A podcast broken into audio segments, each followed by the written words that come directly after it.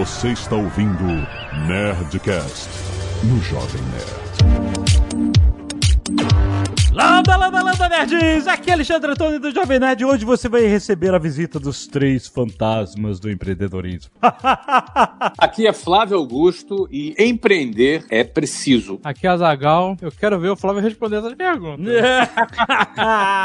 Olha só. Vamos lá. Muito bem, nerds! Estamos aqui no último Nerdcast Empreendedor do ano, trazido a você por essa parceria do Jovem Nerd com meusucesso.com. Que sucesso que foi esse ano, cara. Cara, impressionante. Os estudos de caso incríveis, cara. Vale do Silício. Olha a plataforma crescendo como nunca. Incrível, cara. Parabéns, Flávio. Estamos orgulhosos de ter feito parte deste grande ano de 2018 para o meu sucesso.com. Aliás, desde o início. Quatro anos, cara. Que incrível. E hoje, presta atenção, nós vamos fazer três grandes perguntas sobre empreendedorismo para o Flávio. Aquelas perguntas que têm a ver com o conceito básico do que é empreender, né? Por isso que eu falei a, a visita dos três fantasmas empreendedores. Eu não diria nem que são perguntas, são provocações. Ah, caraca, muito bom. Para todos nós, vocês também vão, vão ter que responder também. Muito Claro, bom, claro, claro. muito bom. Excelente. É porque é a técnica da batata quente, né? Ela vem pra minha mão, eu esquento e devolvo, né? vamos lá, vamos lá que tá muito bom esse programa.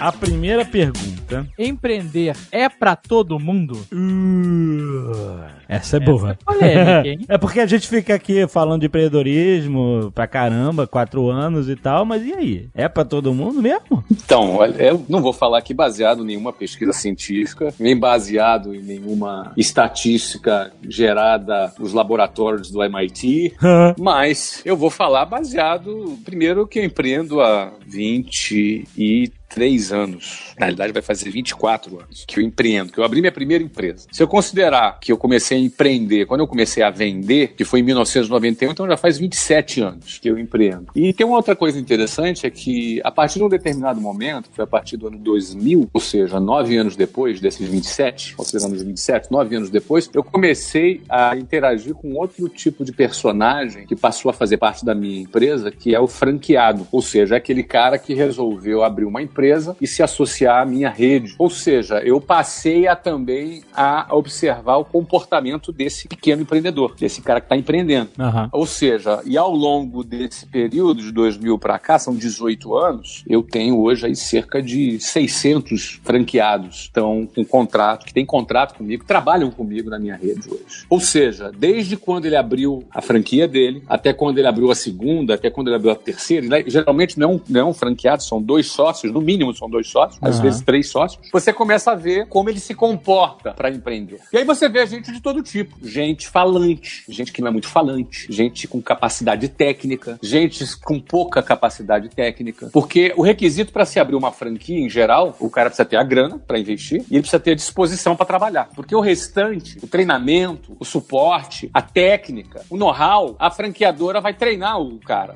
o franqueado. Ela vai fornecer. Supostamente, esse cara comprou a franquia justamente porque ele não tem experiência e ele quer aprender com alguma coisa que já está validada. Ele compra esse pacote, ele está pagando por isso, né? Então, eu diria para você assim, eu já vi pessoas que não tinha nenhuma qualificação e arrebentou. Eu já vi pessoas que, cara, tinha uma excelente formação, bacana o cara, fala bem e o cara não virou nada. Aham. Então, eu acho que essa pergunta, eu, eu vou, vou responder ela de forma objetiva. Eu acho que todo mundo pode empreender. Eu não acho que alguém nasceu para isso, alguém não nasceu para isso. Eu não acho que alguém tem o dom e alguém não tem o dom. Eu acho que tem gente que sabe e tem gente que não sabe. Tem gente que tem vontade e tem gente que não tem vontade. Tem gente que tem a grana e tem gente que não tem a grana. Acho que é mais por aí. Então, o cara empreender, ele precisa ter vontade, técnica e dinheiro. São as três coisas que o cara precisa ter para empreender. Uma coisa que o empreendedor tem, assim, comum, todos, é esse negócio de ser problem solver, sabe? Surge um problema na frente dele, aí em vez de ficar na dúvida, perguntando, ah, meu Deus, ou ficar parado sem saber o que fazer, ele, ele inventa uma, sabe? Ele descobre descobre uma resposta, ele resolve o problema, ele, ele se vira e sabe resolver, sabe? É porque, é, complementando o que você tá falando, a visão romântica, vamos dizer assim, que a gente tem do empreendedor, é justamente o cara que encontrou um problema e ele criou uma solução pra esse problema e essa solução vira um negócio, por exemplo, né? Exato. Uhum. E é o cara que tira uma ideia, sei lá, do nada, ao cria algo novo, cria uma empresa, passa um tempão sem dormir, trabalha 80 horas por semana e no final é bem sucedido. Essa é a visão romântica do empreendedor. Quando a gente fala Uhum. de um franqueado, por exemplo, Ele também é empreendedor. mas ele foge essa visão romântica de Exato. criar o negócio, ter uma ideia. Ma- Mas, o empreender não está limitado a essa visão romântica. E essa é a questão, entendeu? Empreender, por exemplo, eu acho que um cara que arruma um emprego está empreendendo. É um empreendimento de baixo resultado. Porque ele está vendendo a hora dele, entendeu? Está vendendo o tempo dele. Ele vai para uma empresa, olha, vou te dar 44 horas por semana de trabalho e você vai me dar esse salário aqui. Ele está vendendo tempo. Depender do resultado, é isso. É, é um- é um resultado. Ele, como o nosso tempo é limitado, a gente só tem 24 horas no nosso dia. Quando a hora acaba, você não consegue vender essa mesma hora para outra empresa. Exato. Ah, eu Não vou é? te fazer Eu- uma pergunta mais provocativa. Ah, Você tem, sei lá, centenas de funcionários, se não milhares. Diretos e indiretos, vamos chamar assim. Diretos e indiretos são 10 mil. Diretos são 500. Desses 500 diretos que você tem, que tem alguns que a gente conheceu, trabalham Uhum. no WhatsApp, no Wiser, Uhum. você considera que todos eles são empreendedores de alguma forma? Porque a gente vê que alguns que a gente conheceu, por exemplo, são realmente empreendedores dentro do seu negócio, né? Uhum. Multiplicam, transformam e tal. Mas você consegue enxergar que todos ali têm esse perfil? Ou alguns são empreendedores que estão vendendo só suas 48 horas semanais e é isso? Eu acho que sempre vai ter de tudo. Eu, eu acho que não tem que ter pressão para pessoa. Ninguém é obrigado a querer ter muita ambição na vida, sabe? Eu acho que ninguém é obrigado a querer um perfil de ser esse empreendedor aí romântico, que é o cara que cria, que inventou, que descobriu. Cada um faz da sua vida o que quer. Cada um tem um apetite diferente da vida. Não é? Então, por exemplo, às vezes pro cara, qual é o problema se o plano de vida do cara é ele trabalhar 44 horas por dia, ganhar um salário lá de 8 pau por mês, 5 pau, 10 pau, o que for, entendeu? E pagar as continhas dele e, passear no fim de semana, ter uma família. Qual o problema se a opção do cara é essa? Não tem nenhum problema. A pessoa, ela faz uma conta, ela faz um cálculo na vida dela. Eu quero fazer esse esforço e quero ter esse resultado. Se na cabeça dele a conta fecha, isso tá bom, o cara vai tocar a vida dele. O problema é que nem sempre o cara vai fazer a conta de que se aquilo ali vai levar à realização do projeto e do sonho dele. Às vezes o cara vai levando só, entendeu? Ou ele acha que um dia a coisa vai acontecer. Acho que tudo tem que estar relacionado com a expectativa da pessoa. Se a pessoa fala, não, eu- a minha expectativa é chegar aos meus 30 anos de idade, quero ter esse tal nível de vida. Aí você tem que pensar, pô, se- será que o que você tá fazendo vai te levar a esse nível de vida que o cara quer? Nem todo mundo faz esse questionamento, entendeu? Recentemente, o Elon Musk tweetou algo do tipo: quem trabalha 40 horas por semana nunca vai mudar o mundo. Ele tweetou alguma coisa nesse sentido. E aí uma pessoa que eu sigo no, no Instagram botou aí a foto e comentou assim: Mas eu só quero pagar meus boletos e, e- e assistir meu Netflix.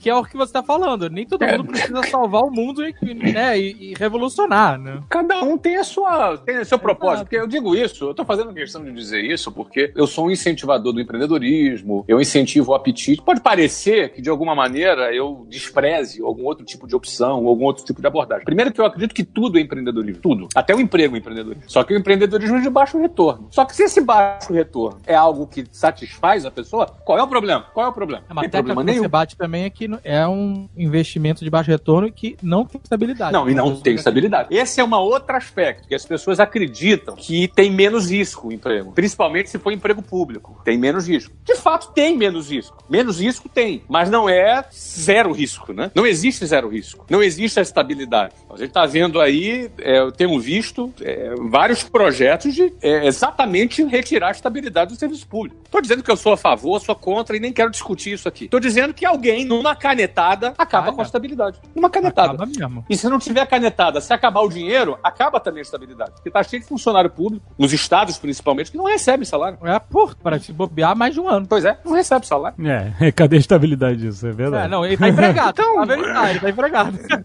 Mas ele não recebe um centavo, malandro. Não, não, e tem outro tipo de estabilidade. Pera, beleza, pô, você vai realizar os seus sonhos, seus projetos, por exemplo, o cara, num determinado momento da vida dele, o cara faz um projeto assim, pô, cara, eu quero ter esse nível de vida. Porque todo mundo, é legítimo que você sonhe em ter um determinado nível de vida, que você possa, às vezes não é acumular bens, mas você pode pensar assim, poxa, eu queria viajar e conhecer o mundo, Aham. queria aprender outras culturas. Você não consegue realizar isso se você não tiver grana pra fazer isso. Então, tô te dando esse. Ou então o cara pensa, não, eu quero estudar, quero ter uma carreira acadêmica, quero fazer um PhD. Beleza, pra você fazer isso, tem que ter grana. A grande pergunta é, o que você está fazendo hoje vai te levar a esse projeto de vida que você idealiza daqui a 10 anos, 20 anos? Quase sempre as pessoas não fazem essa pergunta. E isso é uma pergunta séria de se fazer. Eu, por exemplo, sempre me fiz essa pergunta desde os meus 20 anos de idade. Eu tinha uma, um exercício que eu fazia, é a pena que eu não planejei fazer, mas eu vou falar do conceito aqui, tá? É, se eu tivesse planejado falar isso aqui nesse episódio, eu teria feito uns cálculos, que aí são, é um cálculo impressionante. Basicamente é o seguinte: pegava lá um grupo de 40 pessoas no treinamento e perguntava para elas: ó, qual é a tua vida ideal que você busca? Qual é o projeto de vida ideal que você gostaria de conquistar materialmente na sua vida? Você gostaria de morar numa casa, num apartamento? Ah, gostaria de morar num apartamento. O cara respondia. Tá, quantos quartos? Ah, gostaria que tivesse quatro quartos. Pô, legal, quatro quartos. Em que bairro? Em Ipanema, no Rio? Ou então na Barra da Tijuca? Eu era no Rio de Janeiro nessa época, né?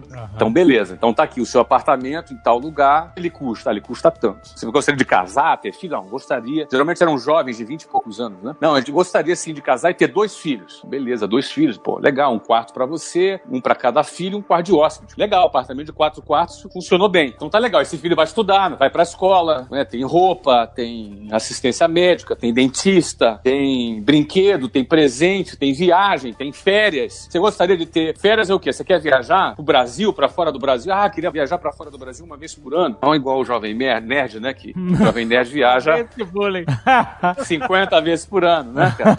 Mas nem, nem tanto, nem tanto. Não, eu queria viajar uma vez por ano pro exterior. E aí, cara, bom, beleza. Eu ia, eu ia anotando tudo, né? Então, beleza. Você quer ter casa de campo, casa de praia, ou você não quer ter casa nenhuma, só viajar, ficar em hotel? Aí o cara escrevia. Bom, no final, eu escrevia o sonho completo do cara, pra ser realizado em 20 anos, mais ou menos. E botava o preço de tudo, fazia uma grande tabela, botava o preço de tudo, esse fluxo de caixa inteiro, e mostrava ali quanto era necessário ele ganhar por mês pra poder, ao longo desse tempo, conquistar essa vida que ele falou. E aí perguntava pra ele: vamos pegar agora a carreira de um ideal de um cara. O cara se formou na melhor faculdade de São Paulo, do Brasil, e arrumou, nunca ficou desempregado, ele ainda estudando, as empresas se assediavam para que ele fosse pro seu programa de trainee. Ele nunca ficou desempregado um dia sequer. Foi promovido de três em três anos, numa multinacional. Sempre foi promovido. Não ficou um dia sequer desempregado nos 30 anos. Aí botava lá todos os salários. Trainee, coordenador, supervisor, gerente, gerente júnior, até chegar diretor. E aí somava, pegava, ia, entrava num site de RH e pegava lá os salários, a média de salário de cada cargo nessa empresa. E botava e jogava no fluxo. Não pagava metade do sonho que o cara queria. Profissional Entendeu a conta? é bem sucedido. Aham, aham. Super bem sucedido. O cara foi empregado do primeiro dia ao último numa multinacional, somou tudo que, que esse cara ganharia, todos os gastos que ele teria, porque a gente aí projetou, né? Condomínio, projetava tudo, era uma tabela. Não conseguia pagar metade dos gastos daquela vida que o cara considerou uma vida bacana. Obviamente, se ele não tivesse uma herança. Se ele tivesse herança, ele conseguia. Se ele não tivesse uma herança, ele não conseguia pagar. E aí o resultado desse tipo de exercício era desolador. 40 pessoas numa sala, era um resultado desolador, né? Então, que- como é que resolve um problema desse? Só tem duas formas de resolver esse problema. Ou você baixa a expectativa, baixa o sonho, Aham. ou você empreende. Porque peguei uma carreira top de um cara de uma faculdade top, com as melhores notas, que nunca ficou desempregado e chegou até o topo. Então você baixa, você vai baixar a expectativa, não vai ser naquele bairro apartamento, não vai ser de quatro quartos, não vai ser aquele carro, não vai ser aquela escola pro filho, não vai nascer naquela clínica, que você imaginou, não vai ter aquele plano de saúde, não vai fazer aquela viagem na frequência que você quer. Você adapta a tua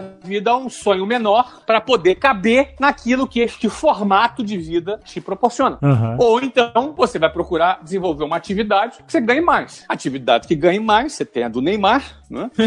Se você tem a mesma habilidade que ele, você tem a do Jovem Nerd, se você tem as mesmas habilidades que eles também. não é?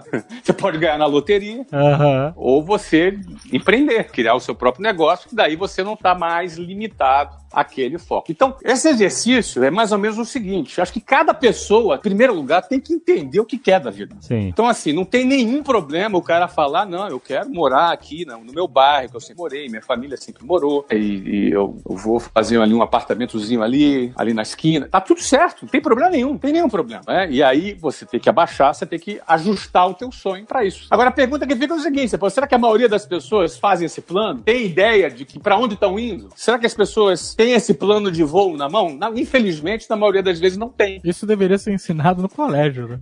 Mas é claro, mas é claro. fazer vestibular, o cara devia te dar um reality check desse. Mas é óbvio, é óbvio, porque o cara tem que entender para onde ele tá indo, né? Tem que entender. É. Não é? É, é- é o princípio do GPS. Você bota no teu carro o endereço para onde você está indo. Aí depois o carro vai falar vira à direita, vira esquerda, até você chegar lá, pô. Caraca, agora é, o GPS da vida. Para onde você está indo?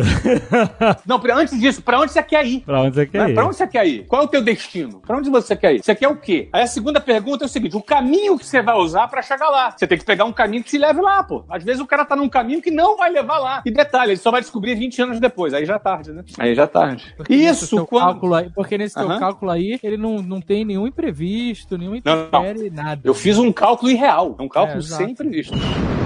Who would cross the bridge of death must answer me these questions three. Esse pra onde você quer ir, e que, que se liga a essa ideia de todo mundo pode empreender, depende do que você quer, é, isso está intimamente ligado à ambição da pessoa, certo? Que é diferente de. A palavra que normalmente tem uma conotação negativa, mas é muito diferente da palavra ganância, né? Ambição é diferente. É bem diferente. Ambição é fome, é apetite. É apetite, exatamente. Você acha que esse sentimento ele é mais forte do que qualquer outro tipo de alimentação que a pessoa tenha? Por exemplo, killer instinct, que é uma coisa que é muito também comum em empreendedores de muito sucesso. Não no- na conotação negativa desse instinto assassino, sabe? Mas o cara sabe, tipo assim, o killer instinct no sentido de, tipo assim, cara, eu vou catar isso de alguma forma. Tem cara que não tem, Alexandre. Mas aí, é, ele não vai ter uma empresa que vai pra Marte, igual a do Elon Musk, É, entendeu? então, é, é isso que eu ia perguntar. Dá um exemplo clássico aqui. O Woz, o Steve Wozniak, que foi um dos fundadores da Apple, e em certo momento da vida ele falou assim, olha, eu não tenho isso aí que vocês têm. Tipo, você, Steve Jobs tem. Eu não tenho esse killer instinct, sabe? De, eu, eu não entendo de, de ações, eu não entendo de bits, eu não entendo de nada. Eu sou um, pro, eu sou um engenheiro, entendeu? Uhum. E aí eu vou vender. E vendeu as ações da Apple, se deu bem com o que na época, né? Obviamente, quando ele vendeu as ações da Apple, a Apple era muito diferente do que ela é hoje, né? Mas ele quis sair. Ele fez parte de um dos maiores empreendimentos do mundo moderno, mas ele falou, cara, não é pra mim, tô fora, entendeu? Eu Quero sair disso, eu quero, sabe, dar aula, esse tipo de coisa, entendeu? É outra parada. Vou dar minha opinião muito sincera sobre isso. Ele teve uma visão limitada, não é um problema de killer instinct. Uhum. Porque o que, que acontece? Ele poderia muito bem, olha, ele ficava com as ações da empresa. Na realidade, no fundo, ele não acreditou muito no negócio, não achava que ia chegar. Uhum. Você acha que se ele soubesse que a, a Apple se tornaria a maior empresa do mundo, ele teria vendido as ações dele? Claro que não. Óbvio que não, né? Outra coisa, ele não era o CEO da companhia. Quem, quem tocava era o Steve Jobs. Outro ponto, ele ficou milionário. Ele deixou de ficar bilionário, ele só ficou milionário. Ou seja, com tudo isso, ele foi um empreendedor que ficou milionário. Aham. Só não ficou bilionário. Então, assim, uns vão ter mais apetite e outros vão ter menos apetite. Porque como é que funciona essa história? Eu penso o seguinte: o cara pensa, não, eu quero atingir isso na minha vida, quero alcançar tal resultado. Ele vai ter que criar alguma estratégia para alcançar tal resultado. Uns traficam droga, outros assaltam banco, Aham. entendeu? Vão presos, né? Aham. Entra pra política, Aham. quer desviar dinheiro público, tem, também tem. Você entendeu? Aham. Agora, os caras são mais regidos por caráter, por valores, eles vão trabalhar. entendeu? Sim. E o jeito de você trabalhar e alcançar um resultado maior é empreendendo, é tomando mais risco. Entendeu? Aí, assim, eu acho que todo mundo tem um hardware que pode, entendeu? Sim. É o mesmo hardware, sabe? Sim. Agora, o apetite é que vai definir. É o apetite que vai definir. O cara vai ter um apetite e o cara vai falar, poxa, se eu vou tomar mais risco, se eu não vou tomar mais risco. Sim. E aí, lembrando que empreender não é só inventar um negócio, não é criar uma grande empresa, não é criar uma coisa revolucionária, não é inventar. Inovar não é inventar. Às vezes o cara vai ter um negócio pequeno. Quer ver um cara que abriu um restaurante e ele passa 30 anos trabalhando no restaurante dele? Sim. Esse cara é um empreendedor, pô. Ganha lá seus 50 pau por mês no seu restaurante e tá feliz, pra ele tá bom. Outros vão criar uma rede de, de restaurantes. Qual é a diferença do cara que cria uma rede de restaurantes pro cara que fica com... os- Vocês lembram lá do, do Fome de Poder? Acho que é do, do The Founder lá, do, Sim, do, do McDonald's, né? aham. Aqueles caras que criaram o sistema lá do McDonald's não tinham muito ambição. Ficar ali, naquela lojinha lojinha e mais nada. Sim. Qual o problema? Nenhum problema. Já outro cara era um cara que queria expandir. Então o cara que quer ficar na lojinha, ele não é bonzinho, e o cara que quer expandir não é malzinho. Você entendeu? Aham. Cada um tem sua característica. Agora, o que cada um precisa ter é alinhado à sua expectativa e com o preço que deseja pagar. Então, por exemplo, se o cara quer assim, não, cara, eu quero ter um nível de vida X, mas ele quer ficar só na lojinha, alguma coisa tá errada. Ou ele vai ter que expandir, ou ele vai ter que diminuir a expectativa dele. Esse desalinhamento de expectativa versus a realidade é que não funciona. Entendi. Essa conclusão sempre faz com que eu nunca rotule um empreendedor. Por exemplo, eu lembro que o meu primeiro franqueado era um cara que eu não botei fé no cara, não botei fé nele. Aí você pergunta, mas por que que você não botou fé? Não sei, achei o cara meio, meio caladão, meio tímido, entendeu? Hum, não tô botando fé nesse cara. Ele arrebentou. Aham. Ele arrebentou, cara.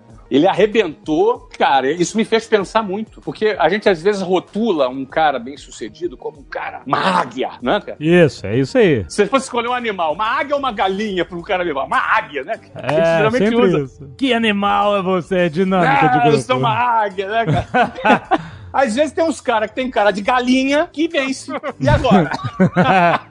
que não tem rótulo, cara. Não tem rótulo. Aham. Não dá pra rotular. Porque você não consegue rotular pela aparência do cara a fome dele, entendeu, cara? Sim. Porque empreender, cara, é um negócio que vai exigir uma resiliência muito grande da pessoa no dia a dia. É uma, uma coisa dura. Então o cara precisa ter apetite para suportar o calor do empreendedorismo, né? Se vocês forem lembrar aí quando vocês começaram com o Jovem Nerd, no início, né?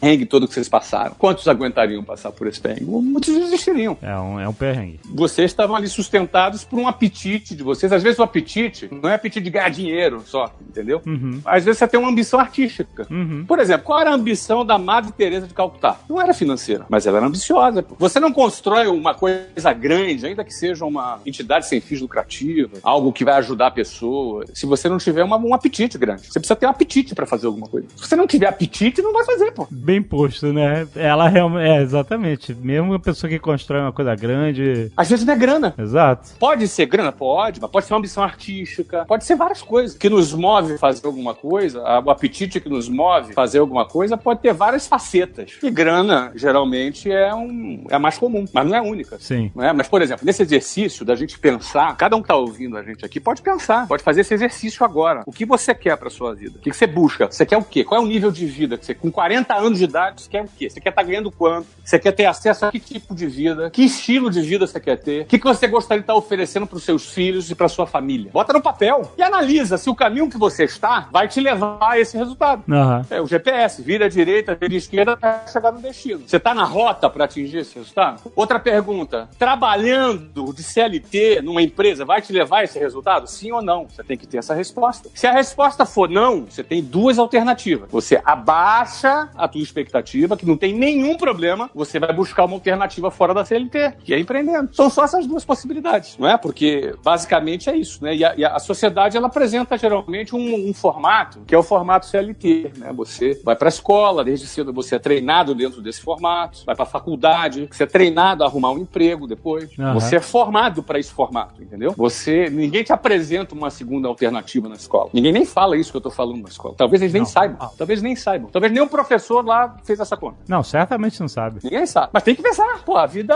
é, tu tá indo pra algum lugar na tua vida. Você quer realizar alguma coisa na sua vida. A não ser que você também é aquele tipo que pense assim: não, não, eu não quero pensar, eu não quero ter meta, não é? Não quero ter nada disso. É o famoso deixa a vida me levar, do Zeca Pagodinho. Também pode ser também. Mas aí é o seguinte: você não pode nem ter expectativa, porque a vida vai te levar, depois que ela te levar, você vê onde é que você vai dar. Aí tá tudo certo. Ou seja, você não planeja nada, não tem meta nada, não luta por nada. Tá tudo certo também. Também não reclama depois. Faz sentido o que eu tô falando?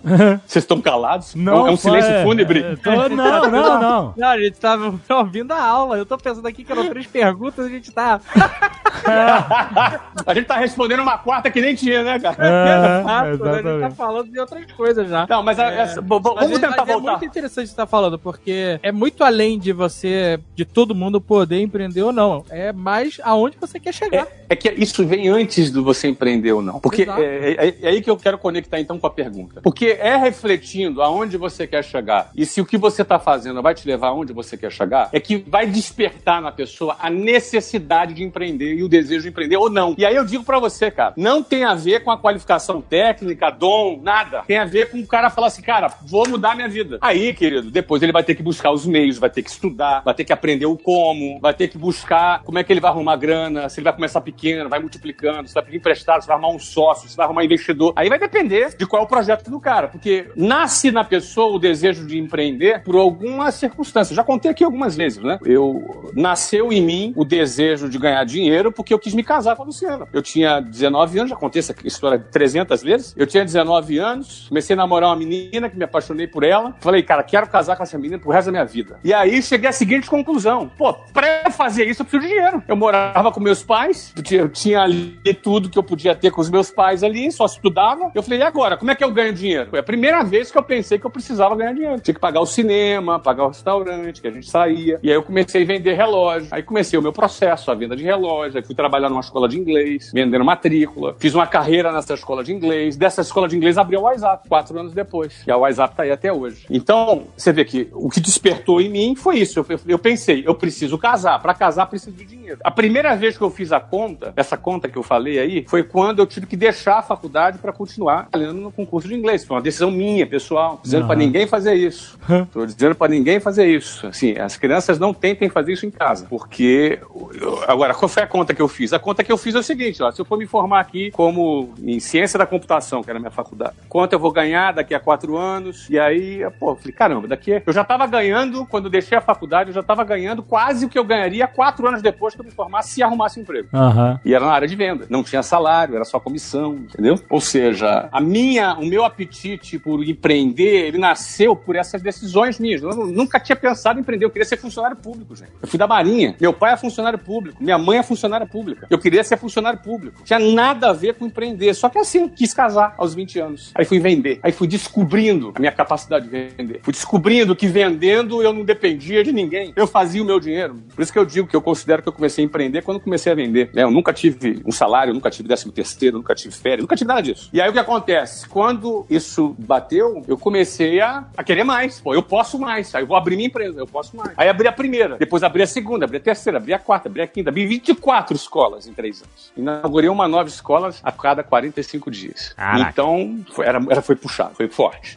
forte. E, e, e para ficar mais fácil, era em cidades diferentes. E aí, ou seja, empreender. Eu, agora, eu acho que todo mundo pode empreender? Pode, não necessariamente desse tamanho. Acho que empreender é uma decisão que é resultado de uma conta que o cara faz. Eu vou atingir o que eu quero fazendo isso ou não? Aí ele pensa, vou reduzir meu sonho. Beleza, esse cara não vai empreender. O cara vai, vai ser funcionário ali e vai reduzir o sonho dele, pronto. Ele tá feliz. Ele tá feliz, esse cara. Ele tá equacionado, ele tá feliz. Ele reduziu o sonho, encaixou o sonho no que ele ganha e tá tocando a vida. Esse cara tá feliz. E o cara que chega à conclusão assim, não, não vou reduzir meu sonho. Esse é o cara que é candidato a empreender, entendeu? Então é isso que eu penso, legal? Boa. Certo. Só uma simples pergunta.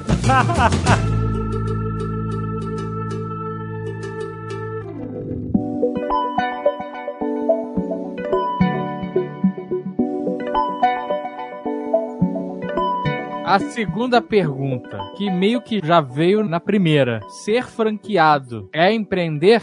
Sim, óbvio. Franqueado é empreender. Ele não é um empreendedor que está criando um negócio. Porque empreender, né? o que, que ele está fazendo? Ele está comprando um know-how de alguém que já deu certo em alguma coisa, está reduzindo o risco deles de dar errado, porque a cada cinco anos, 80% das empresas quebram, 80% das empresas quebram e franquia não. A estatística é muito menor. Não me lembro agora a franquia, mas é muito menor. É tipo, sabe, é menos de 10%. Você reduz a tua chance de quebrar em, de 80% para menos de 10%. Talvez menos de 5% até. Não, não, me, não tô me lembrando agora o, a estatística exata. Mas é bem menor. Você compra como se estivesse comprando um seguro. Você está se associando a alguém. Né? Um franqueado meu é como se fosse um sócio meu. Não é? O cara vai abrir a WhatsApp lá em Aracaju, que por acaso é uma cidade que não tem, é uma, uma das poucas capitais que não tem. Eu não sei muito bem como funciona o modelo de franquia. Pra, na minha concepção, e eu tenho certeza que eu estou completamente errado, é assim. Ah, eu vou, por exemplo, WhatsApp. Eu vou dar, vou pagar lá a, a taxa do Flávio e ele vai me dar a escola de inglês e a formulazinha e é isso. Eu vou botar um gerente lá e vou ficar só pegando a grana no final. É, você tá É errado isso? mesmo.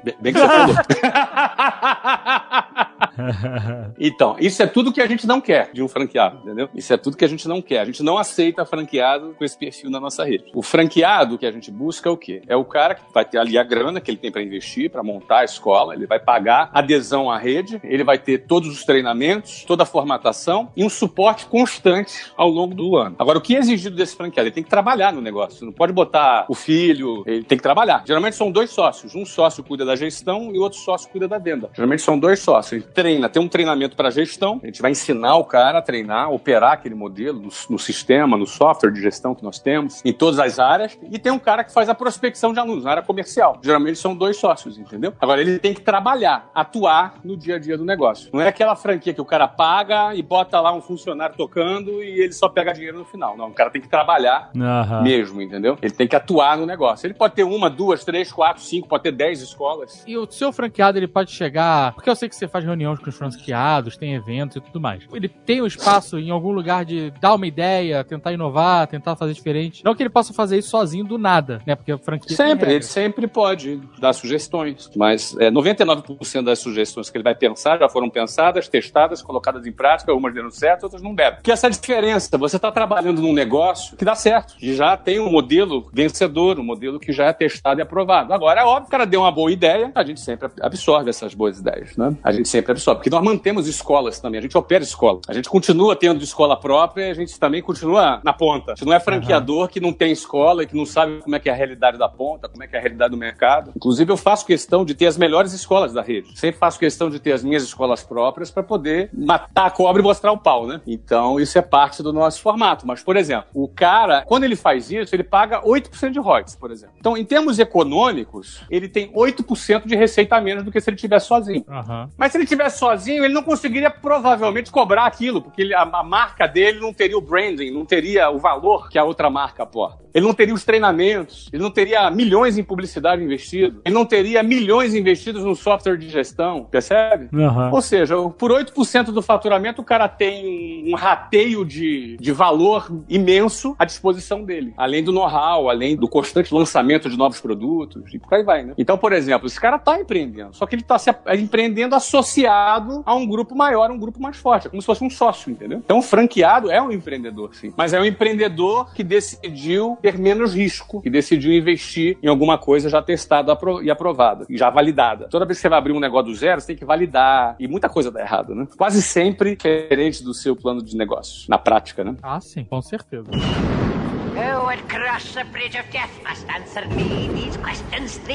Agora, você definiu aí, é, o franqueado, ele é um empreendedor diferente do que começa o negócio do zero. Ele tá já pegando uma estrutura, pegando um, pouco mais de segurança, e, mas ele não pode deixar de ser empreendedor, porque ele tem que ter essa visão, senão não adianta. Sim, ele não tem um salário, é claro, ele não tem um salário, tem nada garantido. Não tem a garantida. Ele tem que produzir ali o, o valor dele. Exatamente. Agora, essa é capciosa. A pessoa que vai trabalhar com empresas tipo de marketing multinível, tipo Herbalife, é, eu- é outro perfil, porque assim, ninguém que vai trabalhar numa empresa dessa, que vai fazer parte, né, é um funcionário. A pessoa, teoricamente, ela é uma colaboradora que a pessoa tem que se virar pra vender o produto. Por exemplo, quais são as empresas de marketing multinível? Jequiti, sei lá. Ih, cara, tem um monte. Herbalife, Amway, esse tipo Tem de coisa. Avon, Mary Kay, Avon, você tem isso. Natura. Pessoa que vai vender Avon. É, mas essas pessoas aí estão caindo num esquema ou estão empreendendo? Exato, é essa que eu quero saber.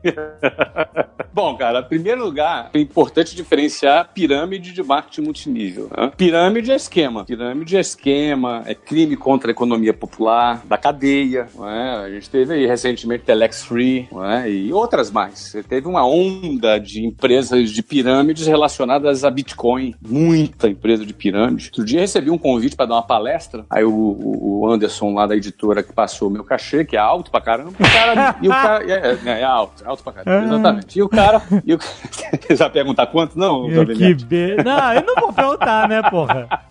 Só tô achando que... Tá bom. E aí, cara, a gente mandou lá o cachê, né, cara? É. E o cara nem tremeu, nem, nem, nem negociou. Ah, beleza, então tá bom. O que não é usual, né? Que não é usual. Porque normalmente o cara fala, opa! O cara, o cara toma um susto, né, cara? Porque é completamente fora do mercado. Então sempre tem uns dois ou três que topam, não é? E, e é assim que a gente faz, né? Eu sei que cachê é esse. Esse é o cachê não quero ir.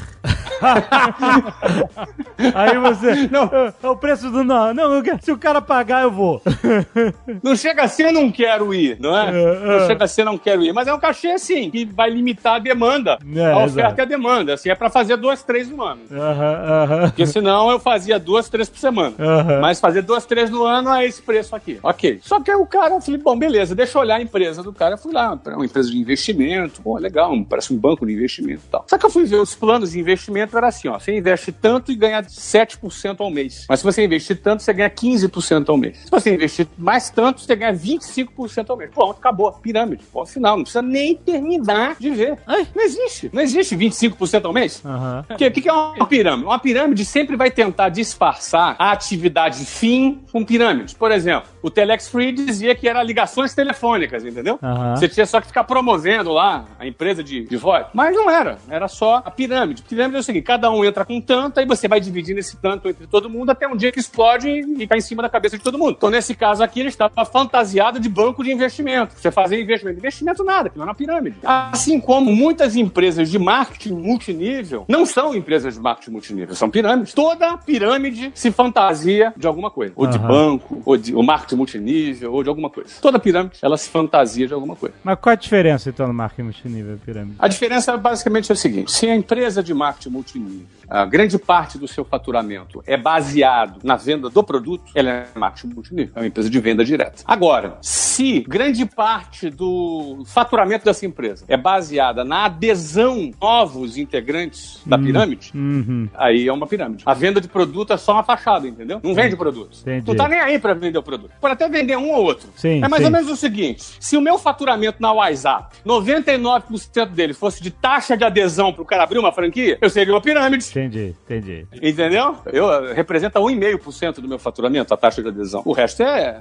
royalties, venda de material didático, serviço, ou seja, é o produto. Nós somos uma empresa. É, É como entendi. se na escola de inglês dos franqueados só a taxa de matrícula fosse. E não Só isso, não precisa ninguém Ah. E Você falou, a diferença é que tem a venda de produto. Mas o que eles têm em comum, isso que eu quero chegar, é a ideia de que você pode criar uma, uma rede embaixo de você, é isso, de, novos, de, de novas adesões, que, em que você é beneficiado pelo resultado dessa rede. É isso. Exatamente. Isso é o que eles têm em comum, e você está dizendo que a diferença é que um deles vende produto de verdade, o outro não vende nada, é só a própria rede, é só adesão, exato. Isso é só adesão. É um comércio de adesão Isso, isso, é isso, é isso. Entendi. Toda pirâmide é um comércio de adesão. Pode ser fantasiado de rede, pode ser fantasiado de banco de investimento, pode ser fantasiado do que for. E é um golpe. Por que é um golpe, Flávio? Porque matematicamente uma hora explode. Não é sustentável, entendeu? Não é sustentável. É uma, uma progressão aritmética. Vai, vai criando ali, a- a- acaba a população do mundo, entendeu? É, você vê, é, tem esse cálculo, né? Acaba a população no mundo, o cara lá de baixo não ganha nada. Exatamente. Explode, todo mundo sai do prejuízo e quem estava lá no topo se deu bem e sai com a grana, geralmente perseguido, preso e por aí vai. Exato. Agora, nem todo marketing multinível é pirâmide. Certo. Nem todo. São empresas que vendem produtos, né? São empresas que são empresas sérias, que trabalham com venda direta. A Avon é um exemplo, que existe há muitos anos. É, Aham. conhecida e reconhecida, né? O Sim. pessoal não... Sim, é uma empresa de venda, né? Ou seja, o cara toma a decisão de distribuir o produto dele, em vez de distribuir pela loja, em vez de distribuir online, em vez de distribuir por canais convencionais, ele vai criar uma equipe de vendas. E a Avon, ela, ela é uma grande vendedora de livros, principalmente. Sim, É, o amigo de nosso, livros. Eduardo Spor, ele, Uhum. ele escreveu a Batalha do Apocalipse, a gente lançou, depois ele foi para as editoras e virou um best-seller, vendeu aí mais de um milhão de cópias. Boa parte das vendas dele foram via catálogo da Avon. É, Geração de valor vendeu pelo catálogo da Avon também. olha aí. Porque chega É. onde não, não tem livraria no Brasil. Chega onde não tem livraria. É uma outra forma de você distribuir o seu produto. Então você tem lá aquela, geralmente, a pessoa vai querer uma renda extra. Ela, ela trabalha de recepcionista, trabalha numa empresa e vai querer uma, uma renda extra. Ela vai pegar os produtos da Avon e vai vender para as amigas dela, vai vender para algumas extrapolam essa fronteira de vender para os amigos e começam já a aprender, a criar reuniões e, e- e captar vendedoras para ficar embaixo dela, porque você vai formando equipes de vendas, não é? Essas equipes se formam através de redes. Essa rede vai se expandindo, uma pessoa ganha comissionamento sobre a outra. Aí tem que ver quantos níveis, né? Se é um nível, se é dois níveis, se são três níveis ou quatro, depende de qual é o plano de carreira, entre aspas, que essa empresa oferece para sua rede, né? Uhum. É assim que funciona. Então, a pergunta é: o cara que faz marketing multinível é uma forma de empreendedorismo? Ao meu ver, sim, é uma forma de empreendedorismo. Por quê? O marketing multinível, porque ele não tem salário, ele não é CLT, ele não é funcionário, não é empregado, ele não tem nenhuma garantia, ele tem que comprar o produto para revender, ele tem um nível de risco, ele ganha lucro. É uma forma, eu diria que é uma forma muito pequena de empreender. É uma célula inicial de empreendedorismo. Eu considero que sim. O cara está empreendendo, vendendo produto, criando equipe, vendendo produto, liderando equipe. E é uma forma inicial do cara empreender. Alguns, muitos caras que às vezes atuam em marketing multinível, saem do marketing multinível depois de um tempo, abrem suas empresas, o cara aprende a vender, aprende a se comunicar, aprende a liderar equipes. Tudo disciplinas que ele aprendeu no marketing multinível, entendeu? E Aham. às vezes alguns seguem carreira. O cara chega lá no topo. Aí tem os nomes que eles dão, né? Sei lá, diamante, sei lá, tem um monte de nome lá. Eu, não, não conheço com tanta profundidade. O cara chega lá no topo, ele ganha comissão em cima. Pô, tem cara que tem 300 mil pessoas debaixo dele. Caraca. O cara ganha, se ele ganhar um real por mês sobre cada pessoa, ele ganha 300 mil reais por mês. Mas isso não é pirâmide. Não, pô, o cara tem uma equipe de vendas. Imagina o Tá seguinte. ganhando comissionamento sobre Comissão as vendas da galera. sobre a venda da equipe que ele montou, entendeu? Ah, isso acontece, por exemplo, no WhatsApp, por exemplo. A gente tem na equipe comercial, tem um gerente comercial, quatro vendedores embaixo. O vendedor ganha comissão e o gerente de venda ganha comissão em cima do vendedor. Ah, no Jovem Nerd tem isso também. Ó, então, então você é o mais novo faraó do Jovem Nerd. Então, pô. claro que não, pô. Pequenininha. Ah, então, claro que não. Você tem lá uma equipe de venda, tem um gerente de venda, ele ganha em cima da equipe. Se ele vender direto, ele ganha mais. Se ele vender através da equipe, ele ganha menos. Imagina isso numa grande escala. É a mesma coisa, entendeu? Aham. Marketing multinível é uma coisa muito interessante, porque ela desperta amor ou ódio, né? Aham. Tem gente que ama, ama, ama, cara, enlouquecidamente ama marketing multinível. E tem gente que detesta. Eu, eu vou te dizer o perfil da estranho. pessoa que detesta. Ah, A pessoa que tava na boa, o amigo dele falou: Eu tenho uma oportunidade incrível pra você. e você chega na casa do cara e não entende nada. Tem um cavalete com um bloco gigante. Quem nunca, né? Ah, Você já passou por isso, Zagal? Já passou, Ah, Zagal? já passei. Eu já passei. também. Ah, é? Então, amigo, qual- quem que foi? Foi em qual que você foi, o, o Jovem Nerd? Era Emway. Era Emo, Emo lá não, foi nas primeiras, né? O que eu fui nem existe mais, era Netfood, um negócio assim. Foi, foi muito estressante, já contei essa história. Ah, foi depois. Netfood foi depois. Foi muito estressante, foi muito estressante. Não, não, não, não gostei, não. Você chegou a participar? ah, eu, eu tava lá naquele início, né? De, de começar a formar a galera. Eu, eu, na reunião eu saí fora, nem, nem segui. Você fez uma pergunta que eu senti que o Jovem Nerd deu uma sonegada na resposta. Que- O quê? Você chegou, sim ou não, tá, cara? Sim Ah. ou não? Não vai me enrolar, não. hein? Não. Você chegou a aderir, assinar o negócio pra se tornar um revendedor da Netfood? Cheguei! Fiz! Ah! Ah, olha aí, olha aí, cara. Eu, jovem eu quase, empreendedor. Jovem Ma- empreendedor. ma- olha aí, eu quase entrei na Emo aí também. Eu quase entrei na Emo. Eu não entrei também, não.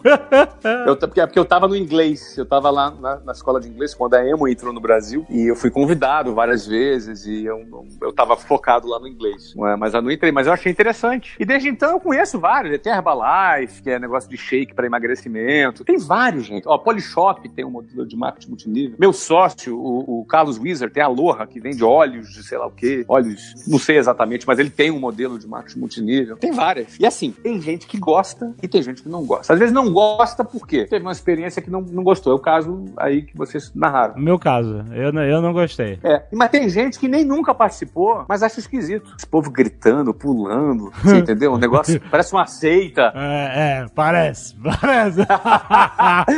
Então, assim, o cara acha esquisito. Então, eu acho válido, entendeu? Eu procuro falar, eu sempre observo isso de uma maneira mais fria, né? Como negócio. Não é um negócio que eu faço, que eu tenho nenhum modelo desse, nunca participei, mas é um negócio legítimo. E é, na minha opinião, uma forma de empreender, do cara começar a empreender. Aliás, eu acho que marketing multinível é um excelente, uma excelente escola de vendas. O cara quer aprender a vender, o cara tem treinamento, o cara tem um ambiente ali que ele vai aprender a vender. É uma boa escola de vendas. É isso que eu, que eu procuro dizer. Eu tive uma experiência agora, né? É, até vou aproveitar e entrar nesse assunto, dia 15 de dezembro, eu estive lá no Allianz Parque, que é o, o estádio do, do Palmeiras, para fazer o lançamento do estudo de caso que nós produzimos dessa empresa, que era uma empresa de marketing multinível. Eu fui lá no Allianz Parque, tinham 40 mil pessoas na convenção dessa empresa. Nossa, mãe. Nossa senhora. 40 mil pessoas de todo o Brasil. Cara, tava um calor à tarde, cara, todo mundo lá motivado e pulava e gritava. E um cara ganhou uma Lamborghini nesse dia lá. Né?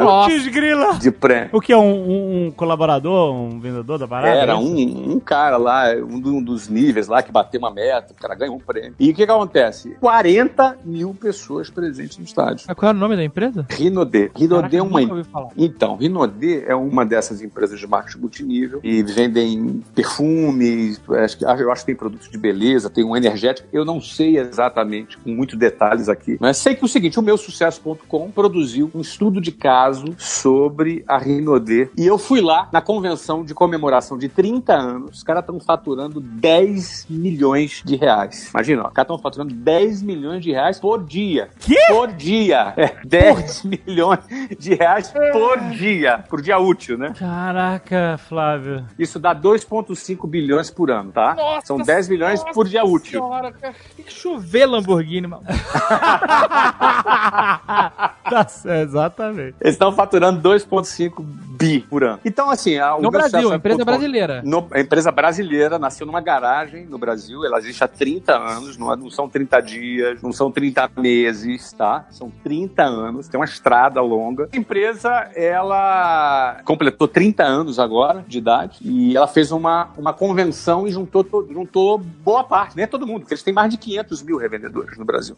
E tinham 40 mil presentes lá. E eu fui lá, cara. Eu vi com meus olhos, não é ninguém que me contou, entendeu? Eu fui lá, subi no palco para fazer o lançamento, parabenizei pelos 30 anos da empresa, conversei com o presidente lá no palco, a gente bateu um papo. 40 mil pessoas me assistindo lá, eu falando. E a gente passou o trailer do estudo de caso, e os caras ficaram super orgulhosos, né? Porque, em geral, a empresa de marketing multinível tem muito preconceito. Puta, em peraí, uma empresa de 30 anos que fatura 10 milhões por dia, você amando ou odiando, você tem que querer entender o que tá acontecendo ali. Exato, mas esse é o ponto, esse é o ponto, entendeu? Cara, você vê o parque industrial desses caras que fabricam parte dos produtos que eles têm, entendeu? A estrutura que os caras têm, a estrutura é gigante, uma empresa super bem estruturada, e por isso que a gente escolheu, entendeu, Zagal? É uma empresa de marketing multinível para fazer um estudo de caso. A gente já tinha feito 24 estudos de caso, Embraer, Cacau Show, Chili Beans, China Box, WhatsApp, enfim, a gente pegou 24 estudos de caso e é a primeira empresa de marketing multinível que a gente pegou para fazer um estudo de caso. Não pode ser ignorado, cara. Uma empresa que existe há 30 anos, fatura 10 milhões por dia, 2,5 bilhões por ano, você não pode ignorar. Você não pode ignorar. Você pode até não gostar, agora ignorar você não pode. Porra, tá né? Então a gente foi lá lançar esse estudo de caso e lançamos. O primeiro episódio foi ao ar no dia 17 de dezembro e o segundo episódio agora, toda segunda-feira, são seis episódios inéditos, tem vários cursos de, que a gente vai dar também de formação de rede, gerenciamento de rede, de, de marketing de nível, porque a gente acabou fazendo o estudo de caso completo sobre a Rinodê e foi um sucesso, né? Os caras ficaram super orgulhosos. Isso não é jabá, eles não me pagam nada, nada. Não é que são jabá, o cara tá me pagando. Não, não, não me pagam nada, ao contrário, eu que gasto dinheiro pra produzir esse negócio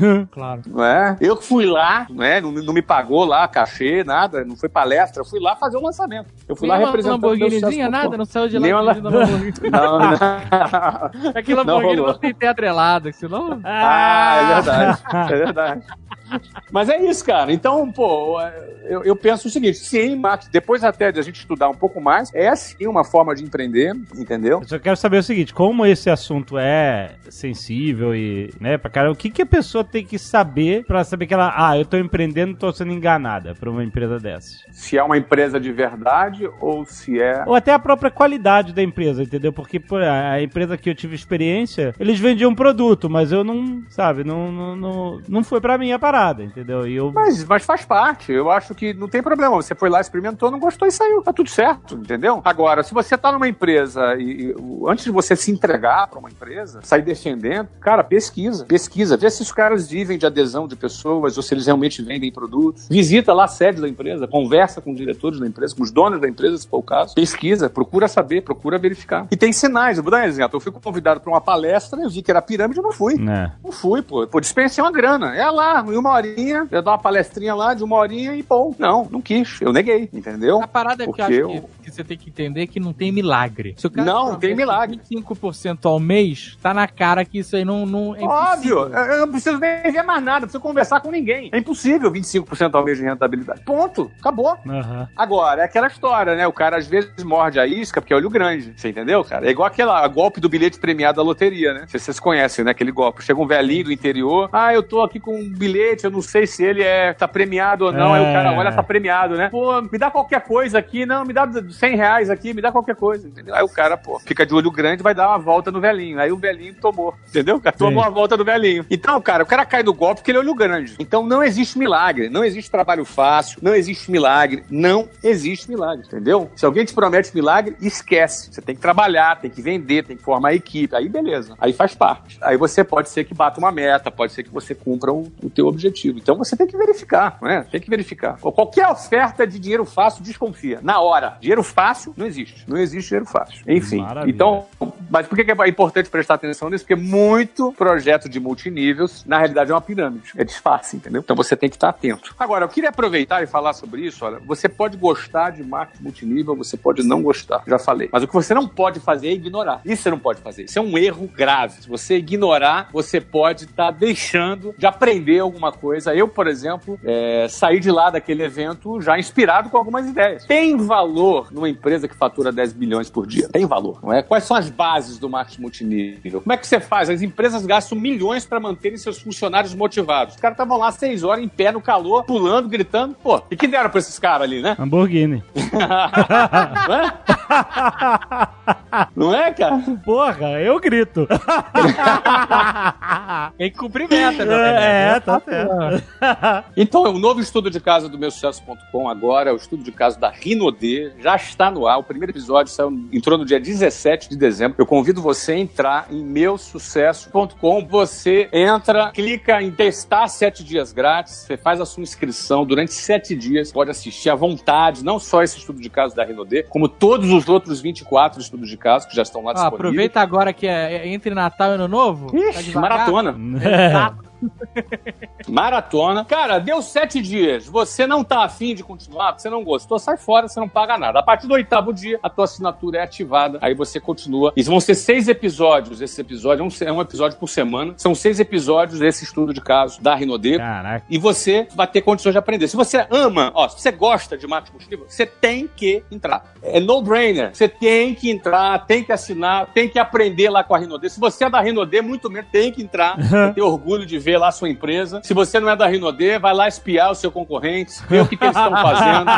Boa. É, vê o que eles estão fazendo, ó, a gente conta tudo, tudo, da origem, como é que eles começaram, as viradas, as estratégias, a gente conta tudo no documentário. Agora, se você não gosta de marketing multinível, ótimo, você nunca vai vender nada de marketing multinível. Ótimo, você é como eu, eu também não sou de marketing multinível, não pretendo ser também. Agora, você não gosta, entra pra você aprender, porque com certeza você tem o que aprender ali com esses caras. Porque tem coisa boa, você pode, de repente, ideia pra botar no teu negócio, não é? De repente, pra botar no departamento que você gerencia na tua empresa, ou no seu trabalho, ou num projeto futuro que você vai ter. O que não dá é pra você ignorar uma empresa que fatura 10 milhões por dia. Então, essa é o jabá de hoje, a dica pra conhecer o estudo de caso da Rinodê. Muito bem, é isso. Então, feliz ano novo, 2019, bons negócios em 2019. Flávio, muito obrigado por todos esses episódios incríveis, por todas essas aulas. Assim, vou falar que é um puta negócio aqui que eu e a Zagal fizemos, que a gente é pago pra ter aula aqui. É verdade. É verdade. Esse é o melhor negócio de todos. Você vê? É, pois vendo, é, exato. Não, e já que você tocou no assunto, Azagal, o Jovem Nerd, já que você tocou no assunto, é bom lembrar que eles vão ter que nos aturar mais um ano, né? Olha aí! Caraca, Flávio, É você é muito... bom lembrar, Olha, né, eu vou te contar, isso é pura verdade. A gente tá um tempão falando com o Flávio. Flávio, e aí, vamos conversar sobre renovação? Flávio, não, não, o cara chega e manda no ar aqui. Ele não tinha confirmado ainda. Pô, Juro cara. por Deus. Não, não tinha confirmado mesmo. É verdade, o, o Azagal teve me mandado a mensagem. Aliás, eu até combinei um negócio com o Azagal, de gente fazer renovação automática, tá, Jovem Nerd? Opa! Depois a gente vai conversar contigo. Tá bom? Vambora. Vão ter, que, vão ter que nos aturar aqui em 2019. É isso aí. Aê! Pô, muito bom, rapaz. Feliz ano novo, galera! Este Nerdcast foi editado por Radiofobia, podcast e multimídia.